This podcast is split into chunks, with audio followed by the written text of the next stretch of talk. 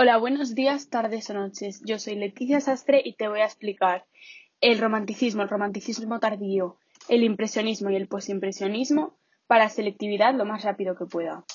Bueno, vamos a empezar con el romanticismo.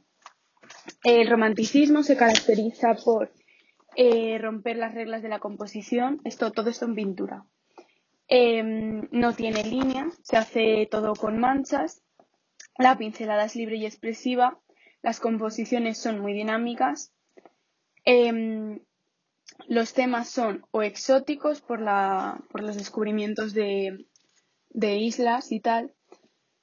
Y em, los típicos eh, románticos que son los de la muerte, la noche y las ruinas.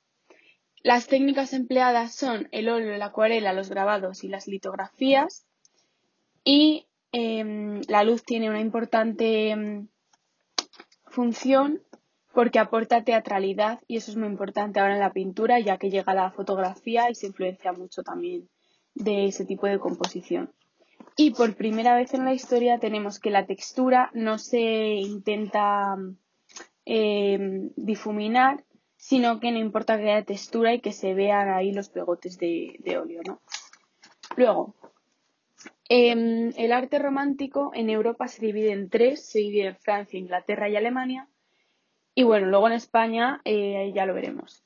Vale, eh, Francia eh, está en una transición entre el renacentismo y romanticismo. En Francia tenemos a tres autores que son Jean Gros, Jericole y Delacroix. Con Jean Gros em, tenemos, bueno, aparte visitando a los apestados de Jaffa, y la batalla de Abu Qir en 1799, que esa entraría en la EBAU. Luego de Jericó tenemos la balsa de la Medusa de 1819, que también entra en la EBAU.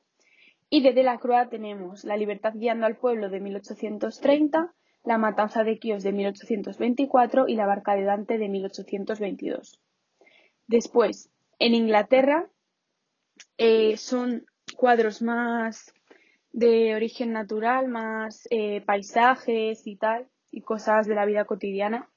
Se caracteriza por dar em, más mancha y reflejar mucho la luz con pincelada muy muy suelta.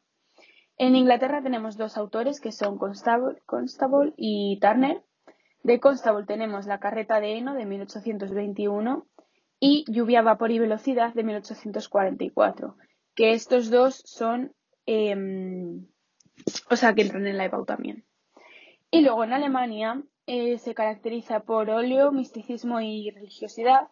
Y tenemos a Friedrich, que, está con Caminante sobre el mar de nubes en 1818 y Mar de hielo en 1824. Esas dos también entrarían en la EBAU. Y luego las siguientes también van a entrar en la EBAU, que son las de España, con Goya, que eh, representa un gran dramatismo y fantasía con, realidad, o sea, lo mezcla todo un poco.